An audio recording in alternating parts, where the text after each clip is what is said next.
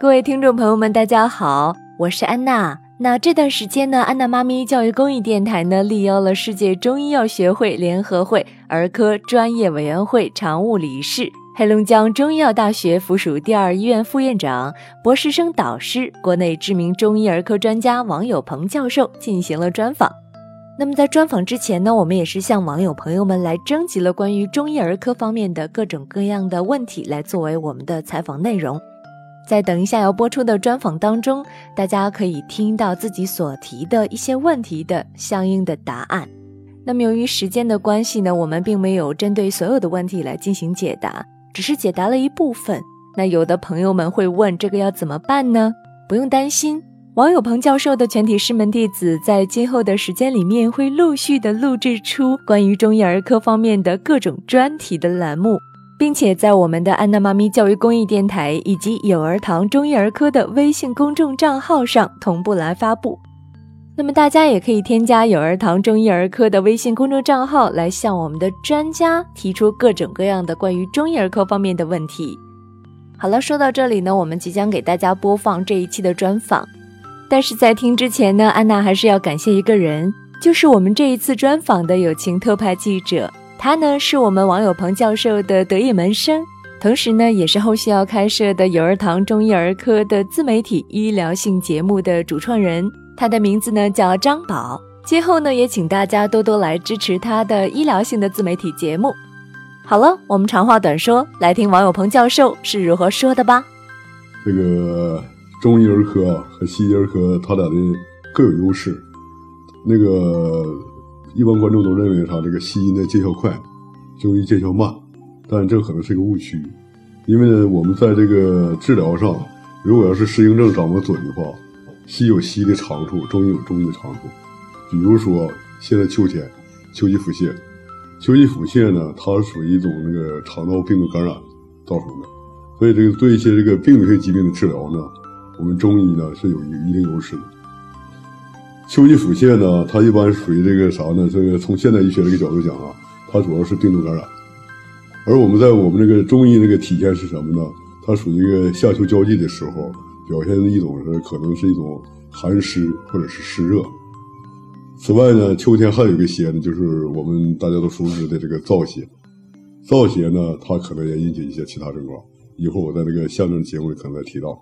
那么首先说这个秋季腹泻，秋季腹泻啊。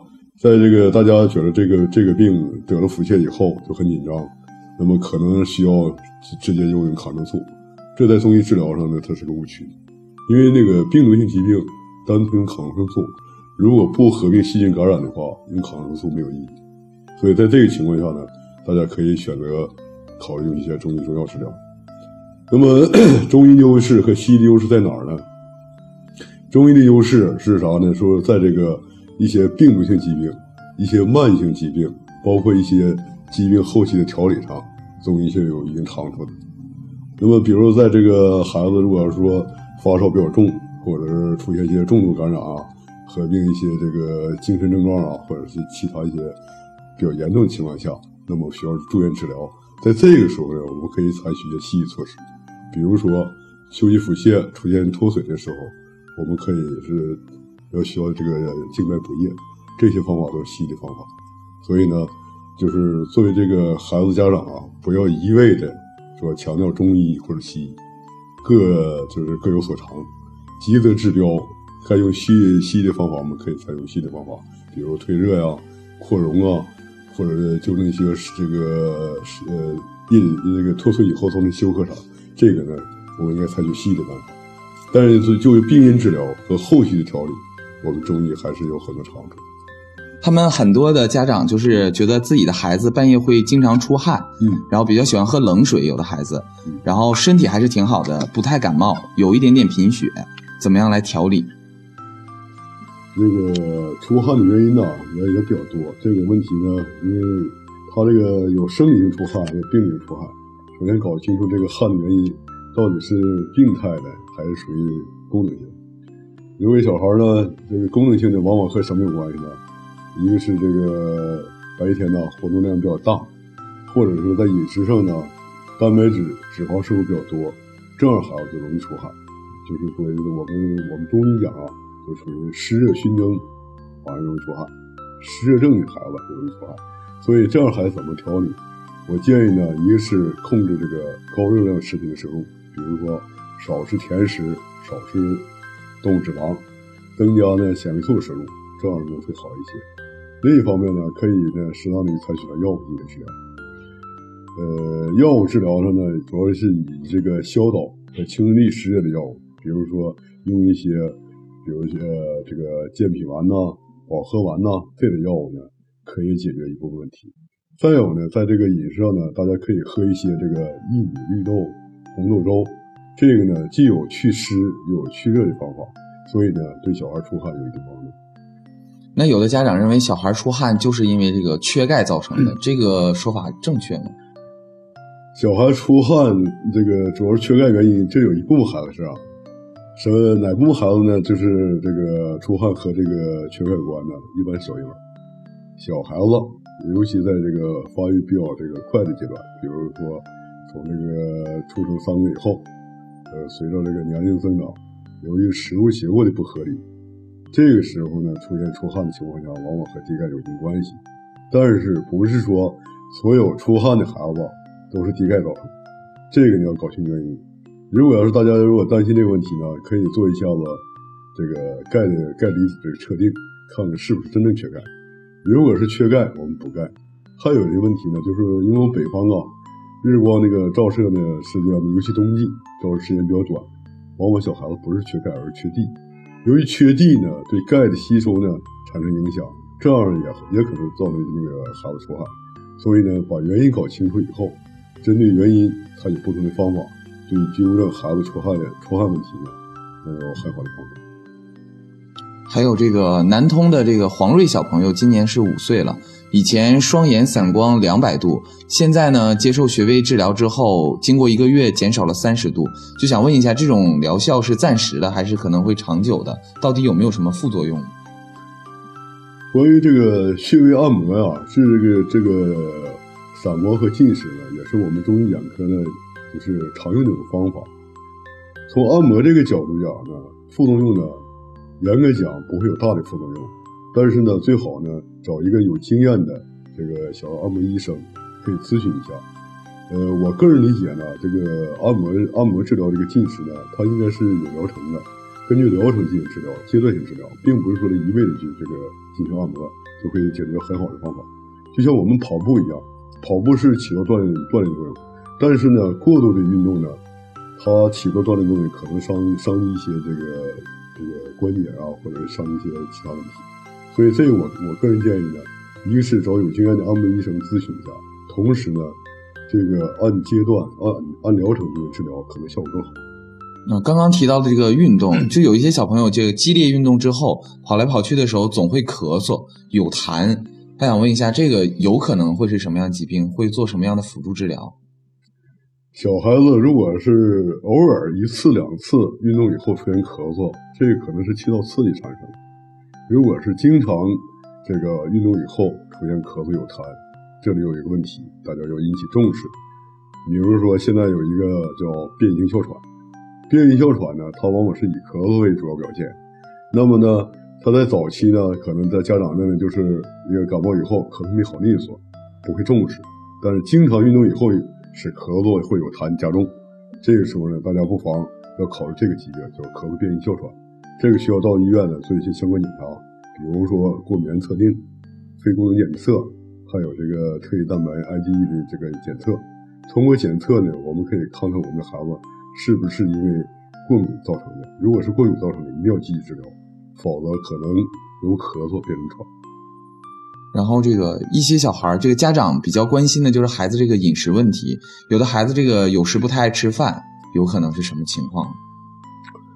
小孩子不爱吃饭的原因特别多。如果要是一偶尔一次不愿意吃饭，这个时候呢，可能是由于这个身体不适啊，比如说气候的变化呀，或者这个休息没休息好啊，或者这期间呢有点这个轻微的感冒啊，都可能造成不不吃饭。把这个原因去除了，很快就会恢复。如果小孩长期不爱吃饭，这里的原因就比较多了。在我们中医啊，有厌食、有积滞、有肝症，这样的小孩都可能不吃饭。不吃饭呢，首先看看是不是微量元素不足，第二个看看呢喂养是不是喂养习惯不好，第三个呢要看看我们的饮食结构是不是合理，第四个呢，现在我们都是独生子女，家长呢一味的拔苗助长，认为好吃的就一定要让孩子多吃，这在某种程度上讲是属于不利孩子这个消化，也可能造成这个孩子厌食。所以我个人讲啊，原来有句古话叫“若要小儿安，三分饥，三分寒”。所以，对不爱吃饭的孩子，让他有点饥饿感，本身就是。呃，有的听众就问了一些问题啊，他说：“这个，呃，我家的孩子便秘比较严重，现在呢两岁两个月，呃，这个从小就便秘，从七个月开始到现在一直断断续续的便秘，平均两到三天一次。他想问一下，就是有什么样的好的解决办法？”关于小儿便秘这个问题啊，这个问题是比较复杂的，大家就不要认为这个便秘吃点泻药就可以解决。其实远不是这样。首先看这个便秘的原因是什么？首先看呢是不是这个肠道畸形，比如说这个肠道的痈肠症或者巨结肠，这个呢需要进行进一步检查治疗才能确诊。那么有一些呢是需要手术治疗，有一些是要需要这个综合用药，还有的需要呢通过饮食调理可以解决。我们现在能够就是家长比较关心这个便秘，就是说能不能够通过食疗来解决。这个在某种程度上更多的是属于那种功能性便秘。功能性便秘的孩子，我们要找原因。比如现在孩子呢，大家都是是喜欢吃吃香的、吃甜的，那么香食、甜食摄入过多，这样呢，肠道的蠕动比较慢。在这种情况下呢，我们要增加纤维素的摄入，比如说多吃一些含纤维素的蔬菜、粮食，比如粗粮，这也多吃一些，在这个解决便秘方面还是有一定帮助的。所以这个呢，我建议啊，这样的孩子呢，首先呢，到医院搞清疾病的原因，便秘的原因是什么。那么在此基础上，我们采取一种合适的是药物治疗还是食物疗法，这个比较确切。还有一些这个呃小朋友经常会发烧，然后呢，他去这个医院检查的时候啊，医生一般都会说这个细菌感染，但是就是家长总是觉得很笼统，一般就是经常发烧可能会出现什么情况呢？这个问题应该说范围比较大，发热呀，在医学上它是一个症状，很多疾病都可以引起发热。你比如说感染性疾病，感染疾病里头很多，包括细菌、病毒、支原体、衣原体或者其他一些感染都可以造成发热，这是一个原因。其他其其呃，此外呢，比如我们着凉、免疫力下降，这个有有些呢和感染没有关系，但是呢，普通伤风感冒也可能出现发热。就这个发热呢，为什么要要做一些检查？就说要搞清造成发热的原因，造成发热的原因搞清楚了以后，我们可以针对性治疗。比如说细菌感染，我们用抗细菌的药物；如果是支原体感染，我们用抗支原体的药物；如果是病毒感染，我们用抗病毒的方法治疗。如果没有这个原因吧，呃，还要看一看是不是啥呢？就是说，呃，着凉以后造成的发烧，那个呢，我们可以。多喝一些这个发汗的一些这个，比如喝一些热水啊、姜汤水啊，这个就可以解决了。小孩休息一下就可以好。但是如果合并了严重的细菌感染或者病毒感染，它可能造成脏器的进一步损伤。所以在这个时候，我们一定要针对病因采取不同治疗方法。然后还有很多的这个嗯听众说啊，他的这个孩子经常发烧的时候，他一般都会选择去儿童医院打吊瓶挂水。然后总去这个点点药的话，他会觉得这个孩子身体可能会受不了。有没有什么特别好的办法？这个问题呢，也就是我们大家非常关心的一个问题，就是说，在中国呀，我们治疗上呢，往往是属于这种这个抗生素滥用，或者是这个过度用药。这个在这个西方国家呢，是这个很反对的。那么小孩发烧以后有病以后，是不是一定要是挂水？这个呢，我不建议是这样。首先呢，找出这个发烧的原因。有些药物呢，有些这个这个疾病的治疗啊，我们有个基本原则，就是说能够口服不打针，能够打针不挂水。所以现在首先搞搞清楚这个病的原因，不要呢一一见发烧马上挂这个挂点滴，这样会造成什么呢？造成孩子这个一个是药物依赖，第二个药物的损伤，第三个呢可能是对药物的。这个敏感度下降，以后再发生疾病的时候，可能一些药物就要需要升级，不然的话就无效。所以我建议呢，在这种情况下呢，一个是要找医生看一看是不是适合中医治疗，可以用中药或者是食疗的方法，通过一些健身的方法进行调理，增强孩子免疫力以后，就避免过度治疗。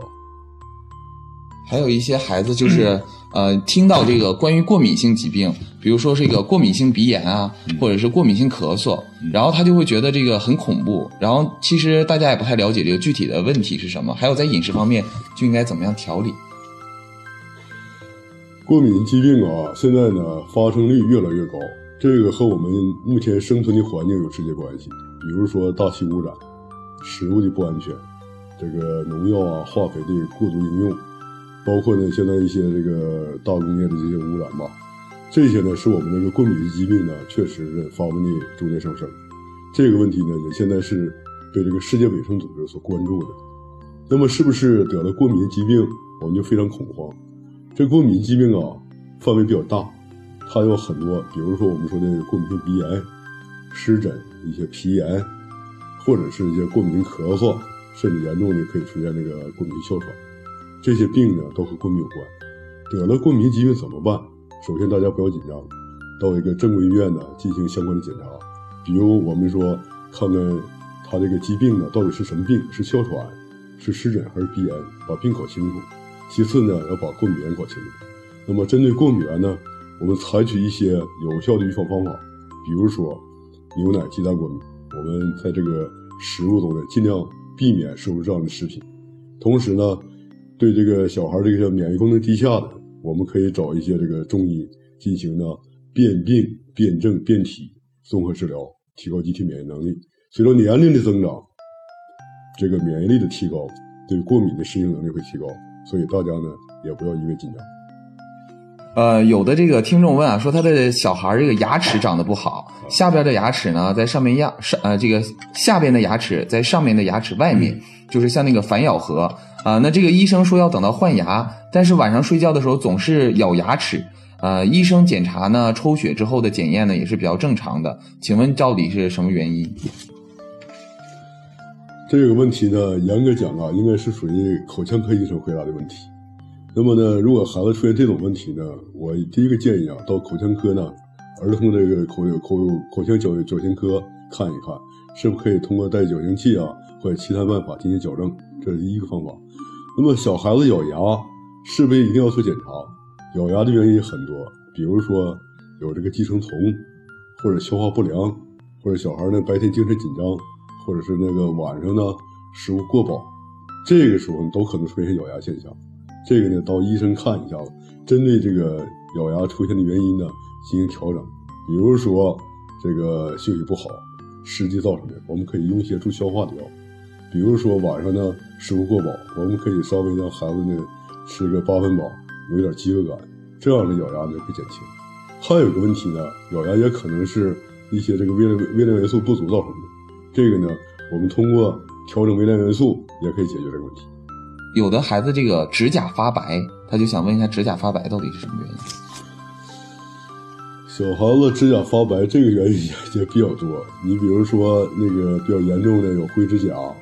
有一个营养不良、发育不好，或者是我们小孩所说的这种湿肌、干肌，都可能造成这个指甲发白。这个呢，在这个我们中医上，因为它也涉及到很多疾病，同时呢也涉及到很多症候。我建议啊，找一个有经验的医生呢进行辩证，看看通过中药是不是可以调理。如果可以调理的话呢，这个症状呢可能解决起来时间要长一些，但是还是可以解决的。他说：“这个孩子八岁，上小学二年级。有的时候他觉得这个孩子比同龄的孩子个子小，现在是身高一米二，这个仅是这个幼儿园大班小班的这个同学的这个身高。他想问一问怎么办？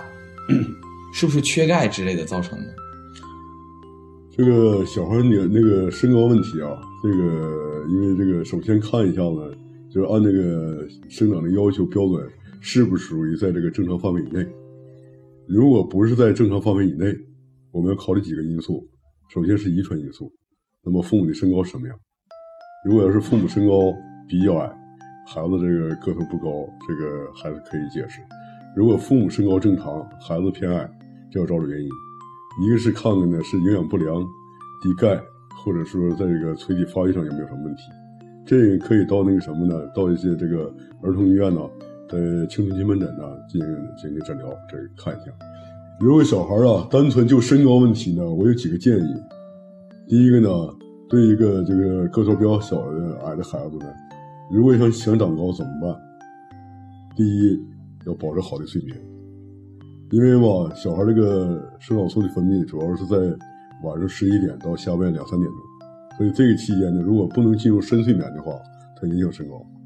所以不要给孩子精神压力过大，让他有良好的睡眠，这是其一。